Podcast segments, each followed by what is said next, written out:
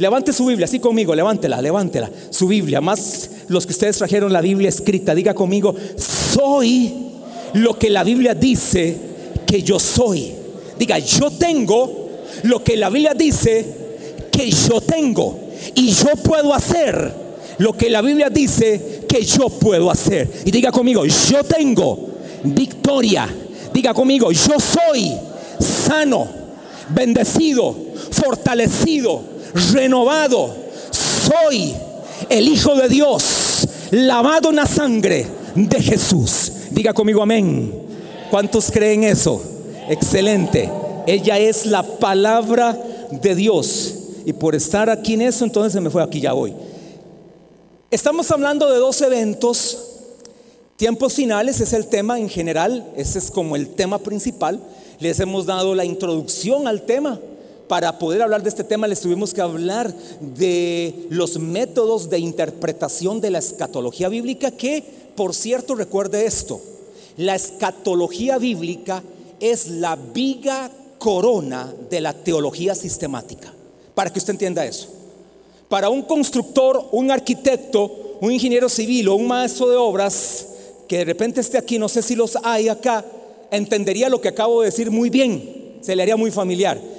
La escatología bíblica es la viga corona de la teología sistemática. Cuando hablamos de teología sistemática es que podemos ir a la palabra y podemos tomar una serie de temas donde podemos darlo de forma sistemática, de forma ordenada, de forma organizada. Eso es la teología sistemática, que es el estilo que yo uso, darle de forma ordenada, de forma organizada, bien planeada y bien estudiada y bien estructurada para que usted lo pueda entender. Por lo tanto, esta teología hablando de la escatología, que es el estudio de los últimos tiempos o los tiempos que van a venir, este, espero yo, creo yo, que estamos cada vez más cerca, es importante para entender la escatología y para entender hoy la palabra de Dios. Por lo tanto, que usted ahí abra bien su entendimiento y vean que aún que de repente es un tema un poquito este, más profundo, donde hay que hilar más fino,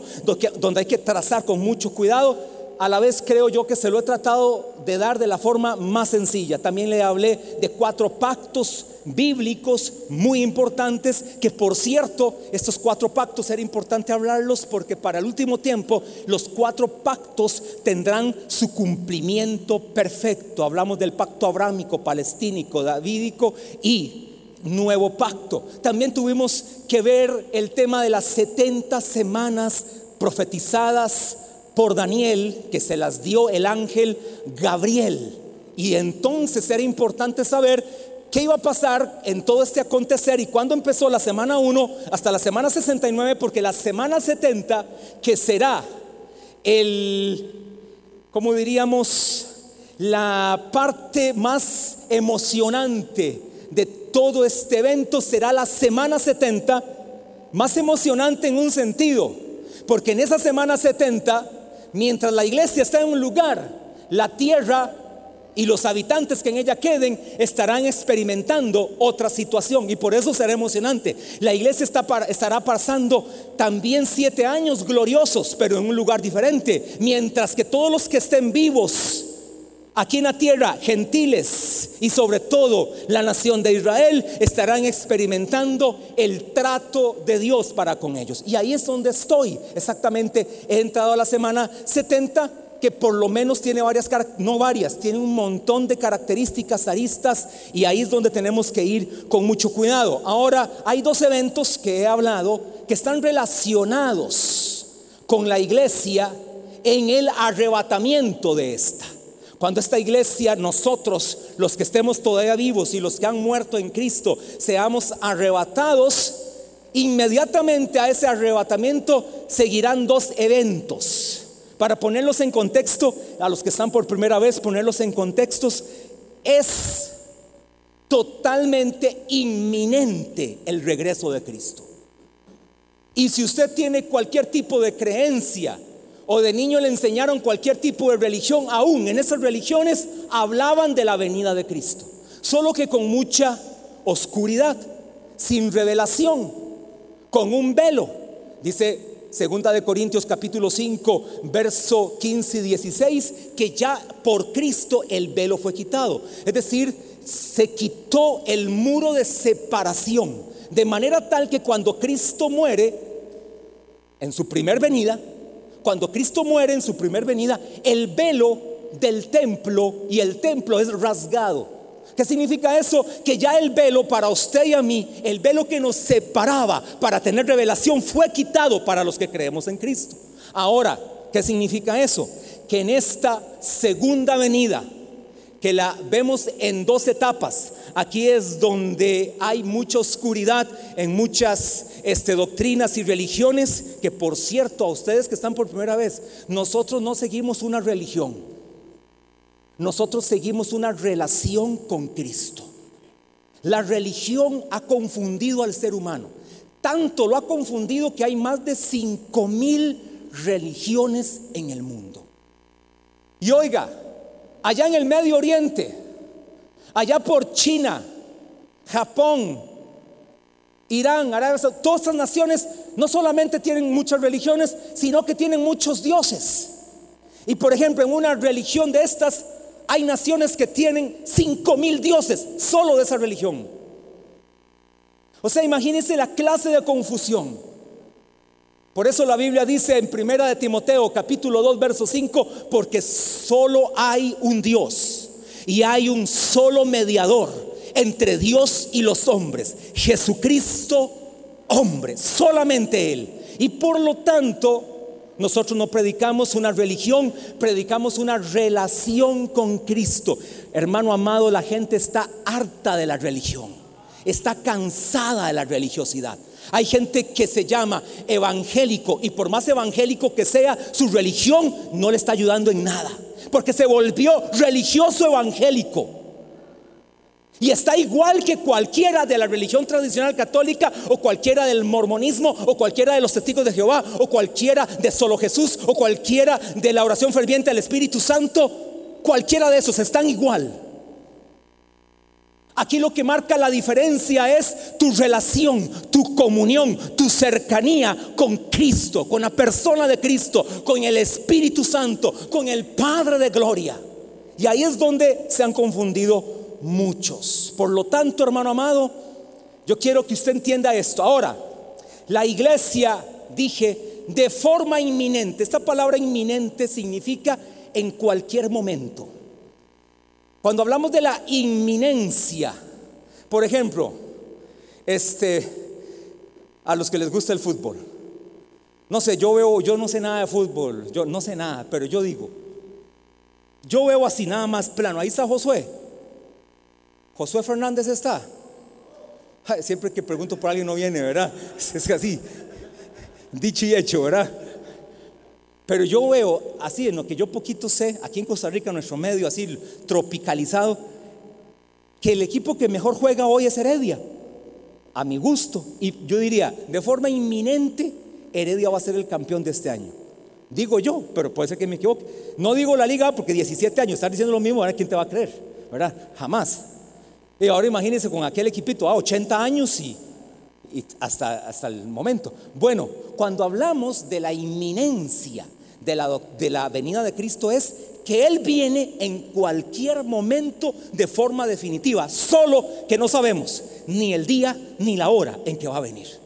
Pero lo que sí podemos saber es que por las señales bíblicas de Mateo capítulo 24, Mateo capítulo 25, Marcos capítulo 13, Lucas capítulo 20, podemos decir, y primera de Tesalonicenses capítulo 2, y segunda de Tesalonicenses capítulo 1, y Apocalipsis del capítulo 4 hasta el capítulo 22, sí podemos decir que cada vez está más cerca el arrebatamiento de la iglesia, lo que llamamos también rapto o lo que llamamos traslación.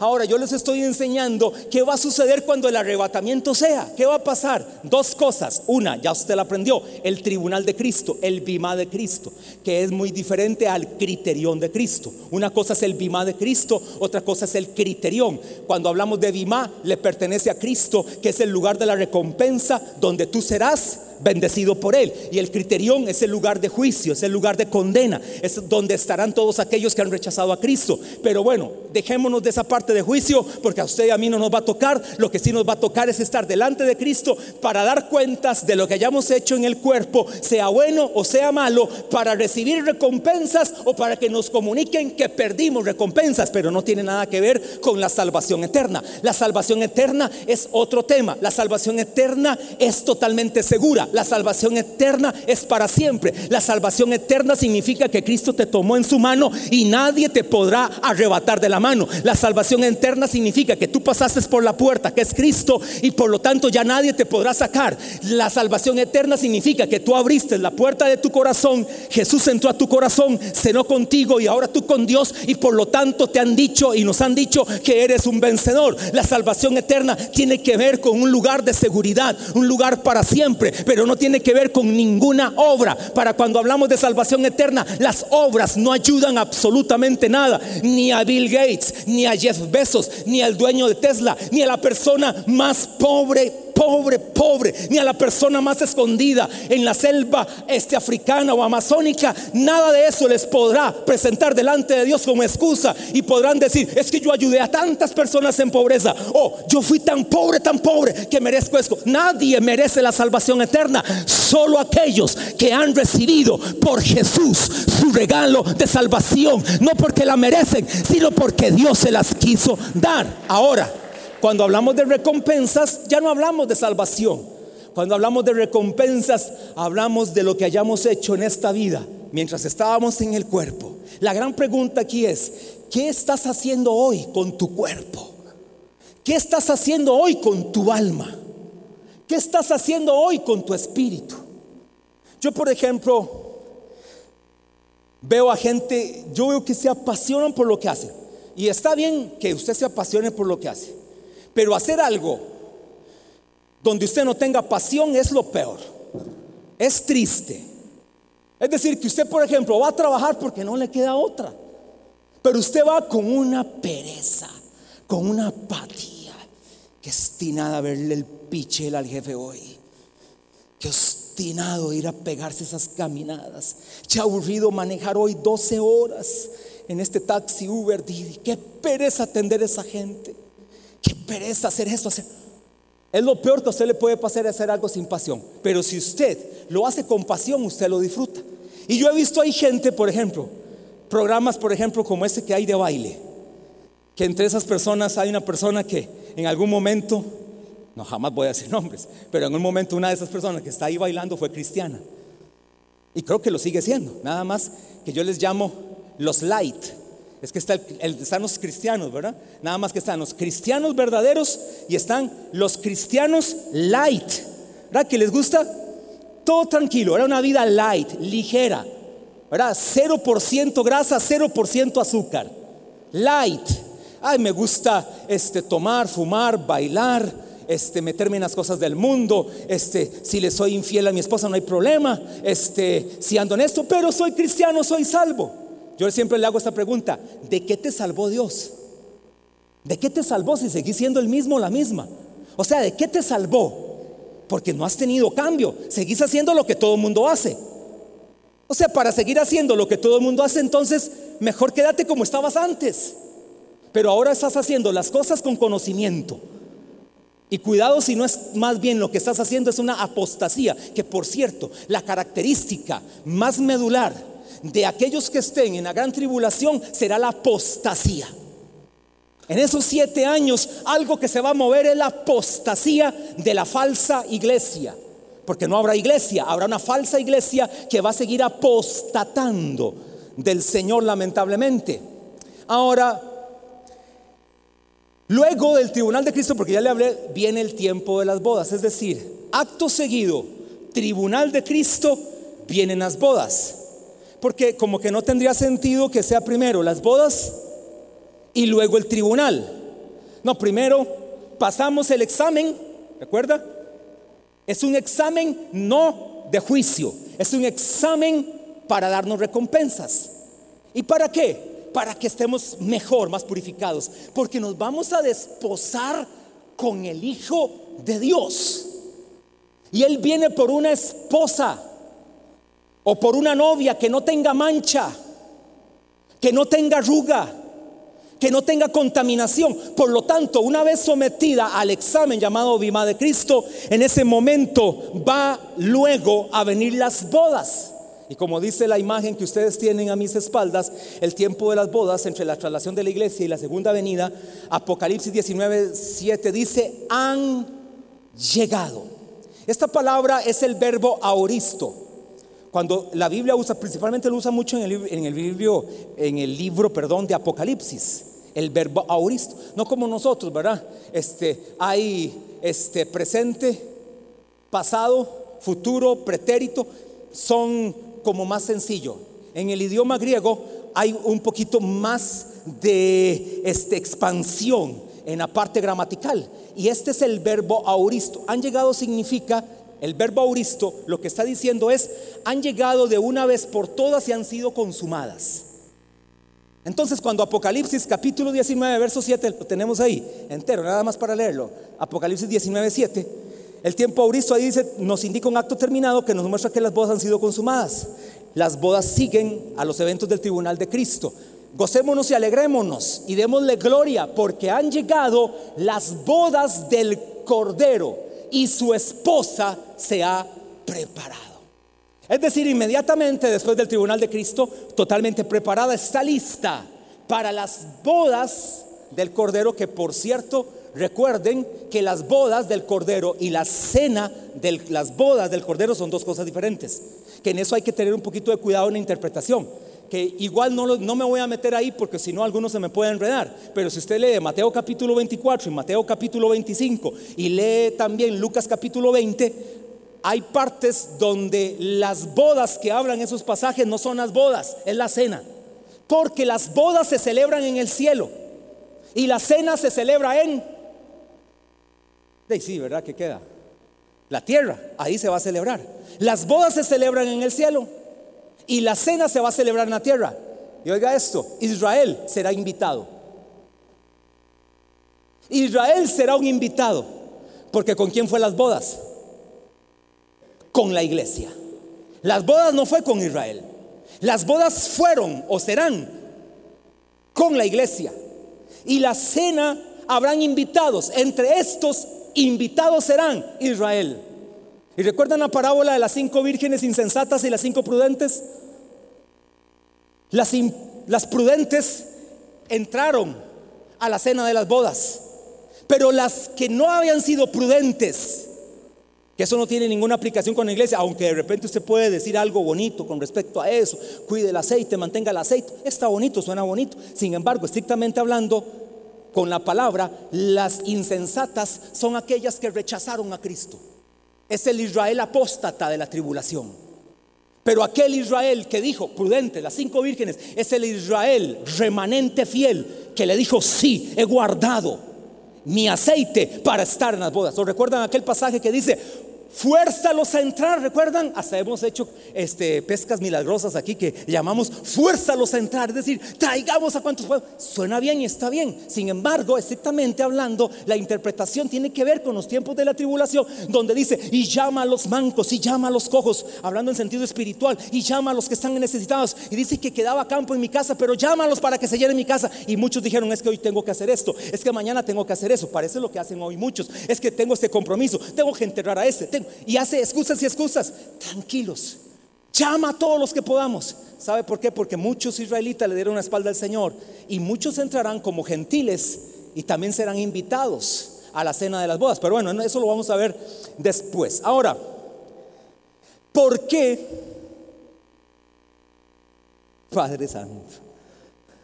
¿Por qué es que afirmamos que Mientras aquí están pasando siete años de tribulación en la tierra para probar sobre todo a la nación judía y por supuesto también estarán las naciones gentiles porque son la mayoría.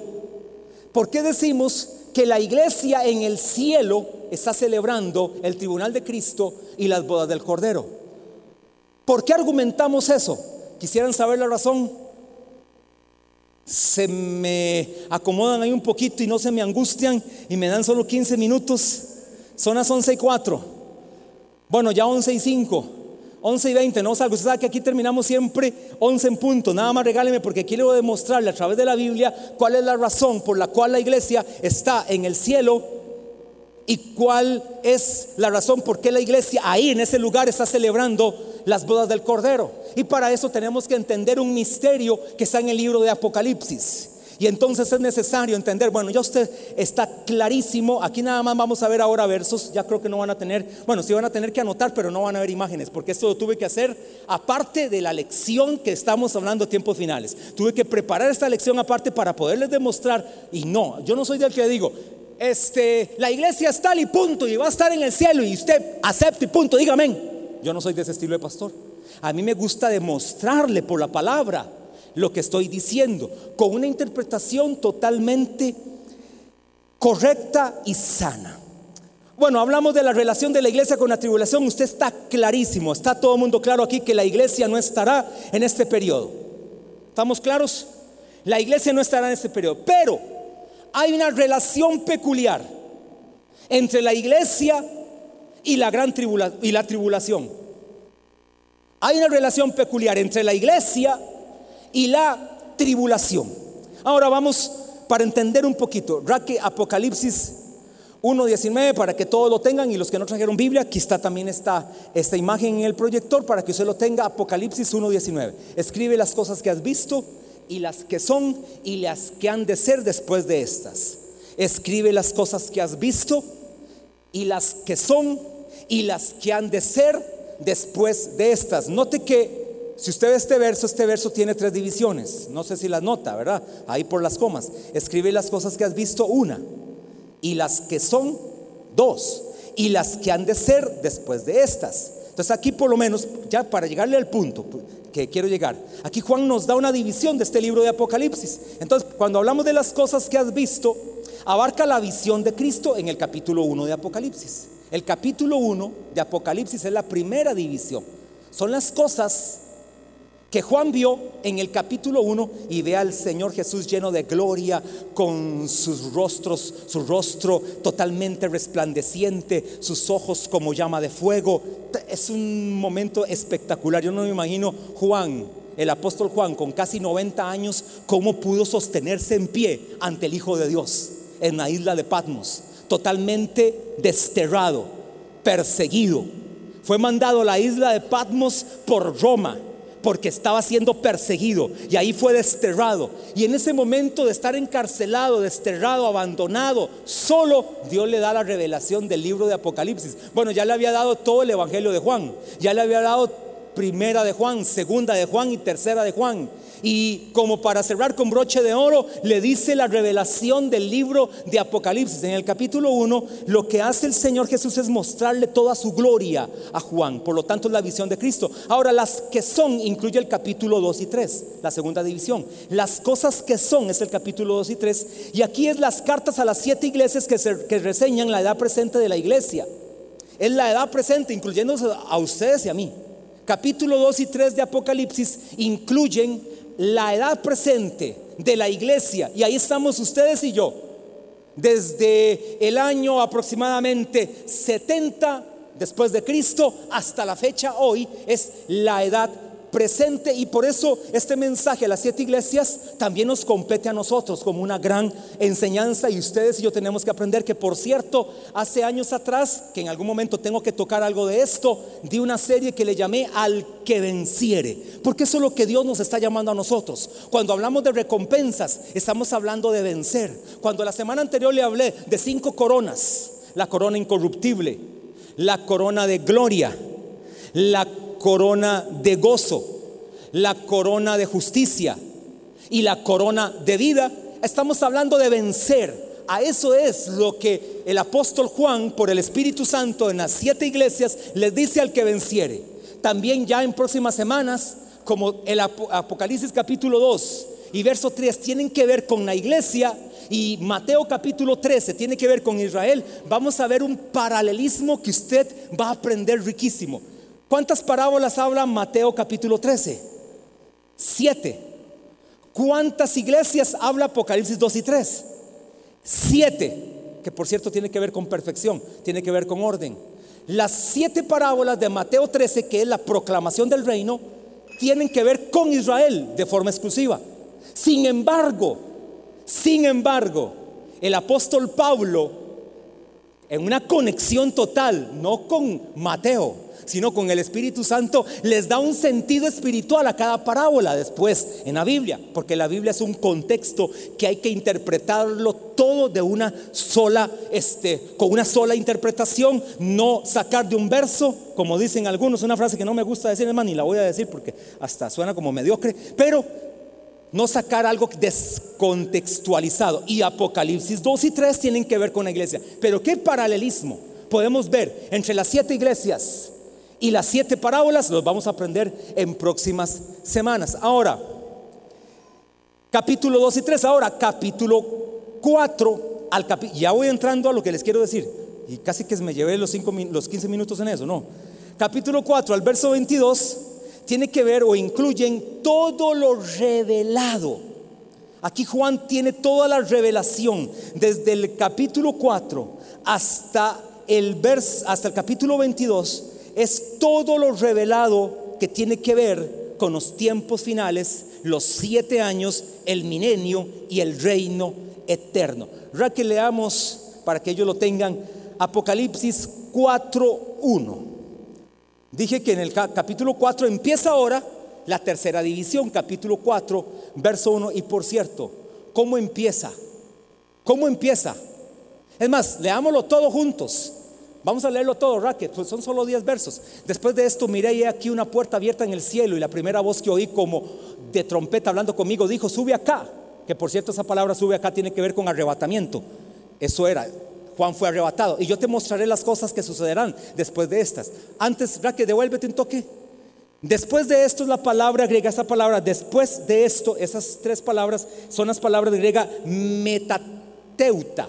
Y esas palabras significan algo que ha sucedido de forma definitiva después de esto. Ahora sí, verso 2.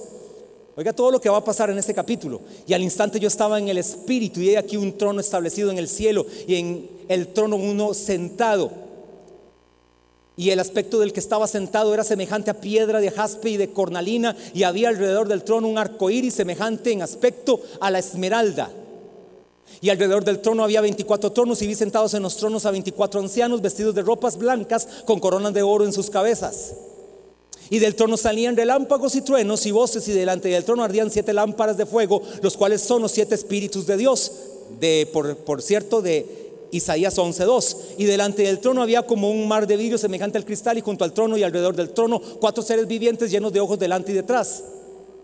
El primer ser viviente era semejante a un león, el segundo era semejante a un becerro, el tercero tenía rostro como de hombre y el cuarto era semejante a un águila volando.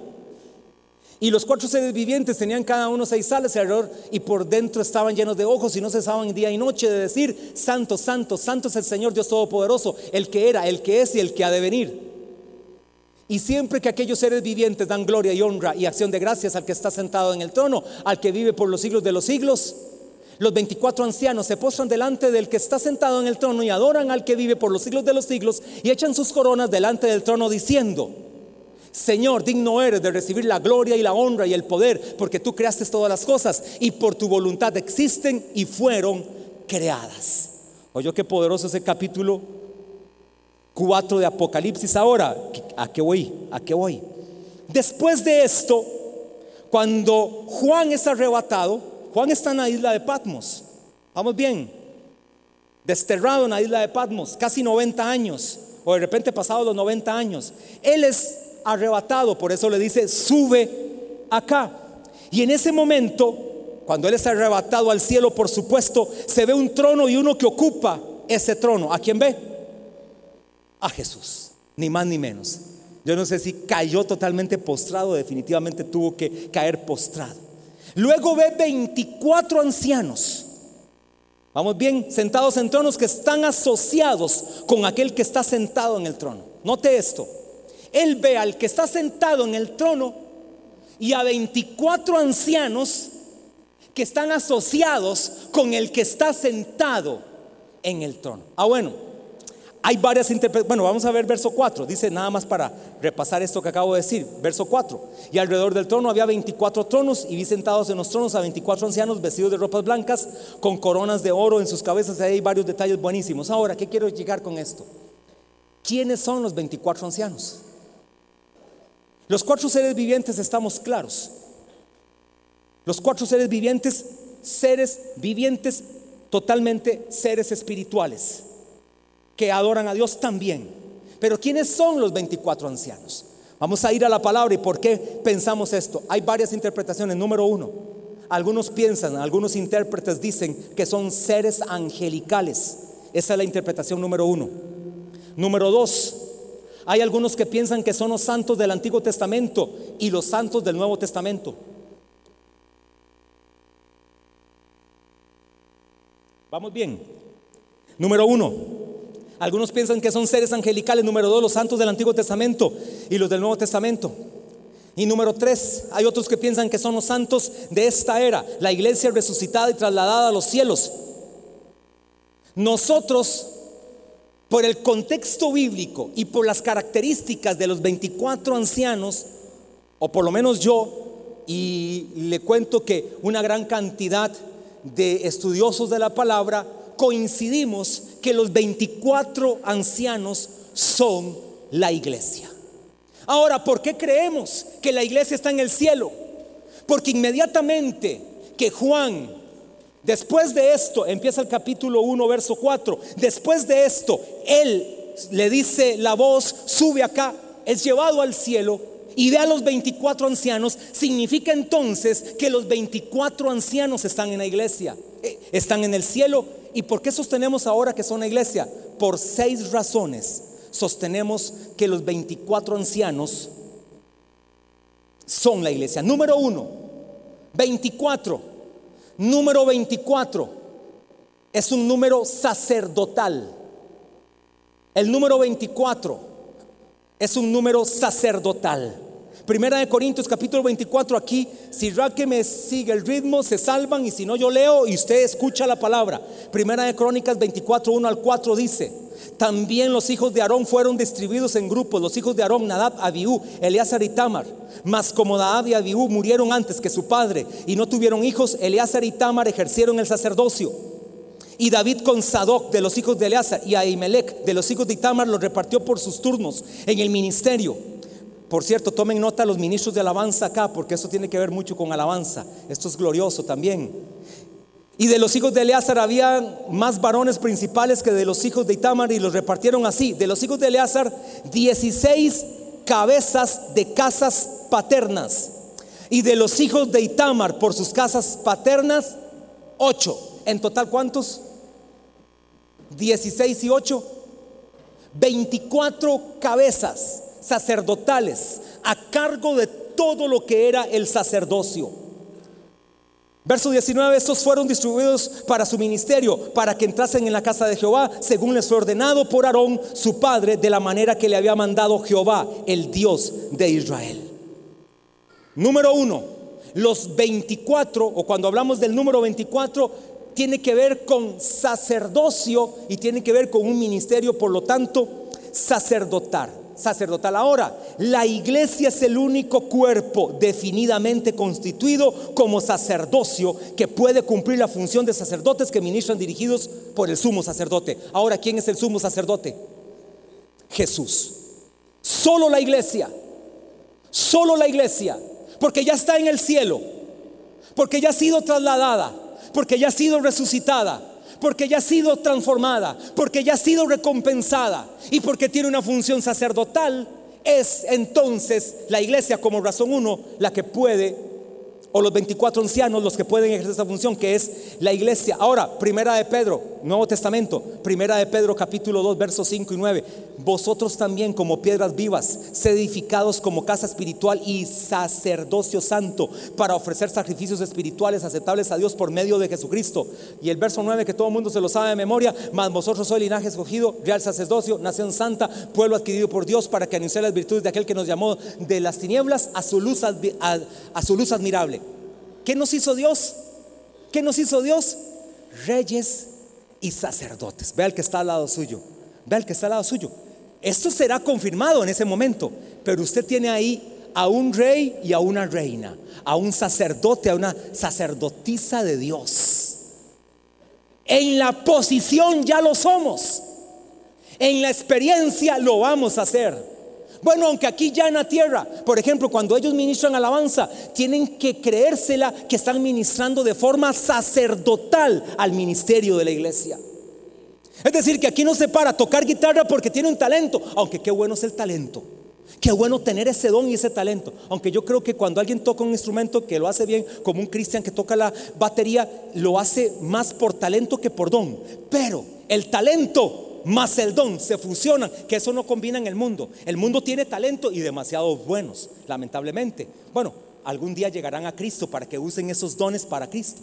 Pero don más talento, eso es una bomba. Ahora, con el ministerio sacerdotal, ¿qué están haciendo? ¿Cuál era la función del sacerdote? en el antiguo pacto. En el antiguo. Ahora, imagínense, estamos hablando de la época oscura, la dispensación oscura. ¿Qué hacía el sacerdote? Ministrar a los hombres de parte de Dios para traer sanidad a las naciones. Ahora, a través del sumo sacerdote, ¿qué hace un ministro de alabanza y los que tocan? Ministrar a la iglesia para traer sanidad, salud, poder, fortaleza, unción y milagros.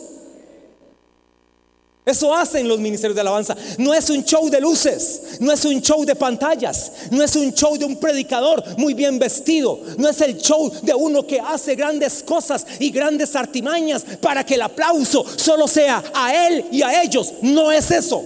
Cuando hablamos de un ministerio sacerdotal, es que este ministerio sacerdotal solo le lleva gloria al que está sentado en el trono y a él en la alabanza. Eso es lo que tiene que hacer la iglesia. Pero hoy parece que las iglesias que más crecen son aquellas que no te incomoden en la vida de santidad, aquellas que no te pidan dinero y aquellas que tengan el mayor despliegue de signos externos para llamar la atención del mundo y después no hay cambio para ellos. Porque no les interesaba el cambio de la gente, les interesaba el dinero de la gente. Aunque el dinero es importante para construir lugares para Dios para hacer grandes proyectos para Dios, para hacer centros de restauración como nosotros llegamos a tener unos. Pero ¿sabe por qué no pudimos tener más el centro de restauración? Porque ya las finanzas no daban. Demandaba más de mil dólares el centro de restauración. Claro, se restauraron más de 100 hombres con problemas de adicción. Y fue una gran obra durante siete años, lo tuvo mi esposa, dirigido por gente que se ponía y fue un gran momento. Pero ¿por qué no se pueden hacer tantos proyectos de comedores infantiles, de lugares de mujeres abandonadas, de centros de restauración para personas indigentes? ¿Por qué no se puede hacer? Porque la gente ama más el dinero que la gloria de Dios. Lamentablemente, tristemente eso pasa. Ahora, número dos, ¿por qué creemos que los sacerdotes, hermanos, deme siete, deme siete nada más, once y media? Tiempo extra, vamos a tiempo extra, sí, sí, vamos a tiempo extra, 15 de cada tiempos extra. Número dos, bueno, razón número uno, porque creemos que los sacerdotes son una iglesia, porque representan el sacerdocio y la iglesia es un reino de sacerdotes.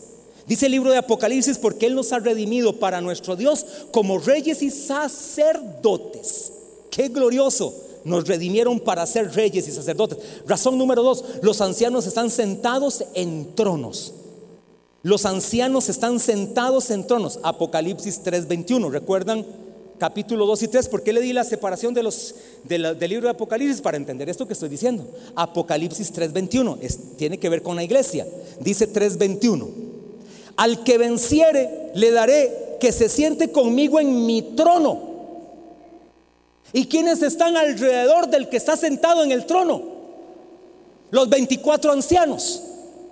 Por lo tanto, tiene una gran relación, el trono tiene una gran relación con la iglesia. Y sigue diciendo, así como yo he vencido y me he sentado con mi Padre en mi trono. Mateo 19, 28. Y Jesús les dijo, de cierto os digo que en la regeneración, cuando el Hijo del Hombre se siente en el trono de su gloria, vosotros que me habéis seguido, ustedes y yo, vosotros que me habéis seguido, diga Señor, yo te he seguido. A pesar de las luchas, a pesar de los momentos difíciles, a pesar de las tentaciones, todo eso va a seguir, hermano amado. ¿Quién no tiene luchas? ¿Quién no tiene tentaciones? ¿A quién no lo provocan? ¿A quién no lo saca? Claro que sí. Hablando de fútbol, aquí que tenemos hoy un jugador, en, esos momentos de calor, ¿a quién nos sacan? ¿Sí o no? ¿Verdad? Hay momentos que usted quiere inventarle hasta la abuela, la mamá, la tatarabuela y todo el mundo, ¿verdad? Pero usted tiene que controlarse ahí. ¿Sí o no? Pero a veces cuesta. Pero le hemos seguido. No es nuestro estilo de vida. No es nuestra forma de ser siempre. No es lo normal en nosotros. Y lo hemos seguido, dice el verso. Vosotros que me habéis seguido, también os sentaréis sobre doce tronos para juzgar a las doce tribus de Israel. Así que hermano amado, hay una gran intimidad entre los 24 ancianos que ve el apóstol Juan con el ministerio sacerdotal número uno, con el trono donde está sentado el sumo sacerdote número tres, su vestidura blanca los sacerdotes tienen vestiduras blancas, o los ancianos tienen vestiduras blancas, sugiere que sea la iglesia. Para eso lean casa Isaías 61, 40, pero le leo Apocalipsis 3, 4 y 5. Dice, pero tienes unas pocas personas en Sardis que no han manchado sus vestiduras y andarán conmigo en vestiduras blancas porque son dignas. El que venciere será vestido de vestiduras blancas y no borraré su nombre del libro de la vida y confesaré su nombre delante de mi Padre y delante de sus ángeles. Que por cierto ayer cuando Guillermo Díaz hizo una oración con una este, mujer allá en Herradura, se fueron a pasear unos hombres de acá y hacer este, algo que ellos tenían planeado con todo para meterle ganas a la red de hombres y están planeando algunas cosas para ser más efectivos. Me pasaron ahí al chat de escuadrones el evangelismo que tuvieron. Guillermo era el que presidía y usó totalmente teológicamente súper bien aplicado. Y le dijo a la persona, y di esto, bueno, toda la oración, toda la oración, y termina diciendo, y mi nombre no será borrado del libro de la vida. Porque todo aquel que rechace a Cristo será borrado del libro de la vida del Cordero. Pero en ese caso esa señora, no sé cómo se llama, ¿cómo? Adriana, ayer, no fue que su nombre fue escrito, su nombre no fue escrito, ya está escrito, fue que no fue borrado del libro de la vida. Y aquí dice eso, tu nombre y mi nombre tampoco serán borrados. ¿Y sabe que nos distingue vestiduras blancas que fueron emblanquecidas en la sangre de Jesús? Tan blancas, tan blancas, tan blancas, tan diáfanas, tan diáfanas, tan diáfanas, que no hay vestidura que pueda ser tan blanca como aquellos que vamos a ser vestidos de vestidura blanca en ese momento en el tribunal de Cristo para luego ser aceptados por supuesto, en las bodas del Cordero. Número cuatro, sus coronas. Por cierto, ¿qué son las coronas? Recompensas. ¿Cuántas son? ¿Y a quién le tocan las coronas? A la iglesia. ¿Las coronas son para Israel? No. ¿Son para los gentiles no salvos? ¿Son para los santos del Antiguo Testamento? son para la iglesia resucitada, los santos resucitados del Nuevo Testamento y para la iglesia trasladada. Esos llevarán las coronas. Y oiga la armonía de la palabra. Es que la palabra es totalmente trazada porque es inspirada por el Espíritu Santo. Sus coronas sugieren que representan a la iglesia. Ahora, vamos a Apocalipsis 4:10. Ustedes ya lo he leído varias veces, pero lo vuelvo a leer. Los 24 ancianos se postran delante del que está sentado en el trono y adoran al que vive por los siglos de los siglos y echan sus coronas delante del trono diciendo, ¿quiénes son los que echan las coronas? ¿Los cuatro seres vivientes? No, son los 24 ancianos. Significa que sugiere que son la iglesia. Y dicen, ese cántico maravilloso del verso 11, como termina el capítulo 4, dicen ese cántico glorioso. ¿Quiénes? Los 24 ancianos. ¿Y por qué echan sus coronas delante del Cordero? Porque al fin de cuentas, las coronas que el Señor nos va a dar no son nuestras, le pertenecen a Él. Las cinco coronas que hablamos que seremos recompensados. Al fin de cuentas, si no las da, pero ¿sabe qué, qué hace la iglesia? Señor, aquí están. Te lanzo mis coronas. Por más corona incorruptible de gloria, de gozo, de justicia y de vida que tenga, no son mías. Te las doy a ti, porque tú mereces toda la gloria. Número 5. ¿Por qué decimos que los 24 ancianos son la iglesia? Por su característica singular de adoración. Hermano, que estás aquí. Hoy te tocó venir. Hoy te tocaba venir. Si a usted no le gusta adorar al Señor, ¿a qué va a ir al cielo? Si a usted le molesta adorar a Dios, ¿a qué va a ir al cielo? O sea, nada vas a ir a hacer. Pero no, le tengo una buena noticia. De repente te caí mal con eso. Pero te tengo una noticia que te voy a caer bien. ¿Sabes por qué si vas a disfrutar adorar? Porque vas a ser transformado. En el arrebatamiento inmediatamente viene la transformación. ¿Se acuerdan la palabra griega átomo? En un momento indivisible de tiempo, que era lo que se conocía para ese entonces, en un momento indivisible de tiempo, tu vida y mi vida será transformada. Ahora vas a disfrutar adorarlo porque ha sido transformado y ha sido transformada. Ahí sí ya no. Por ejemplo, sí o no, ustedes tres que son ministros acá de alabanza, ustedes se dan cuenta cuando uno o dos metieron unas patas, hablando, sí. Dice Cristian casi siempre. pero ustedes lo notan. Estoy seguro que en la iglesia muy pocos notan que no hubo una nota correcta.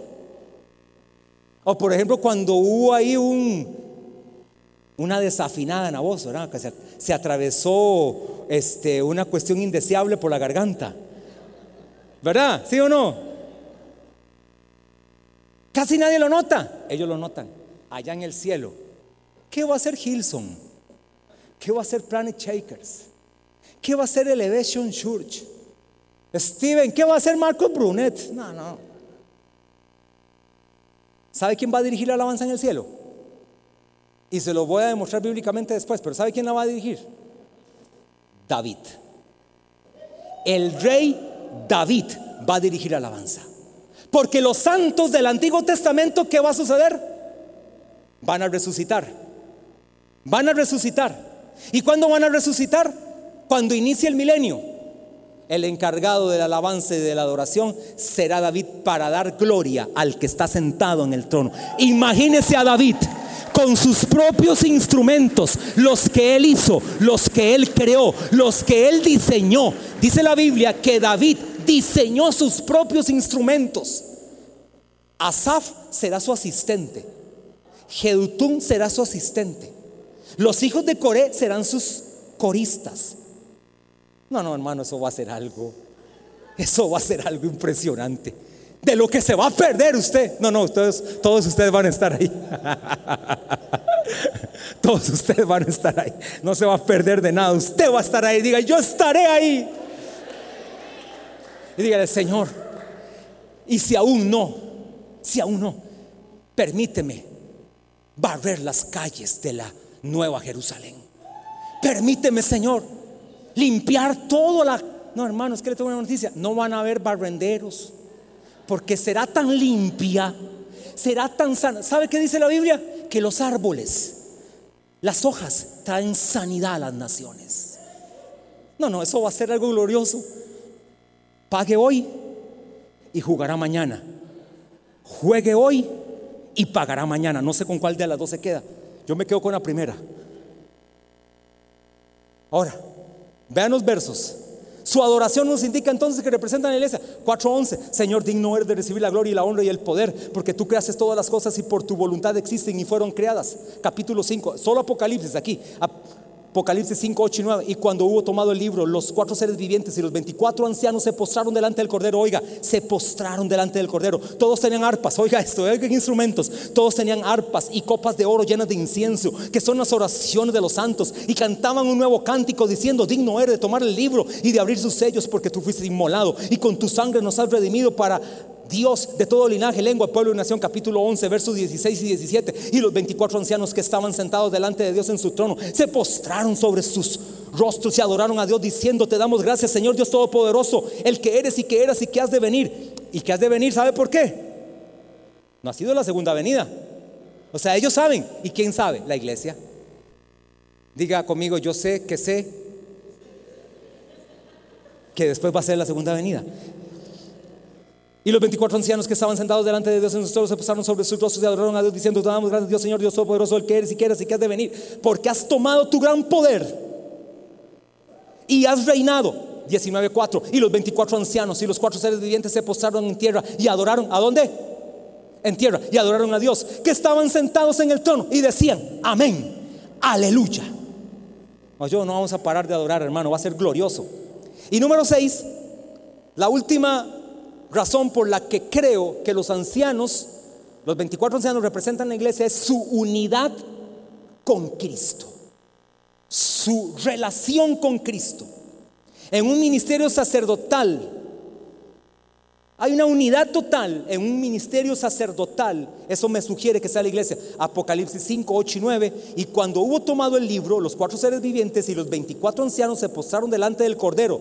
Todos tenían arpas y copas de oro llenas de incienso, que son las oraciones de los santos, y cantaban un cántico nuevo diciendo, digno eres de tomar el libro y de abrir sus sellos, porque tú fuiste inmolado y con tu sangre nos has redimido para Dios. Oiga esto, ¿quién es la que ha sido redimida? Los cuatro seres vivientes. No. El Israel del Antiguo Testamento o los santos del Antiguo Testamento. No, hermano. ¿Quién, a quién Pablo le da la revelación de la redención? A la iglesia. Y con tu sangre nos has redimido para Dios de todo linaje y lengua y pueblo y nación. Y nos has hecho para nuestro Dios. Oiga la relación del ministerio sacerdotal, reyes y sacerdotes, y reinaremos sobre la tierra. Por eso la cena será en la tierra. Porque habrán testigos. Israel será invitado. El remanente creyente de Israel será invitado para que en ellos se cumplan los cuatro pactos anunciados en el Antiguo Testamento. Póngase de pie y terminamos de esta manera, dándole gracias a Dios, porque qué celebración más gloriosa vamos a tener usted y yo como la iglesia, cada vez que usted lee ahora a, estas, a estos personajes llamados los 24 ancianos en el libro de Apocalipsis, es la iglesia de Cristo redimida y salvada para nuestro Dios.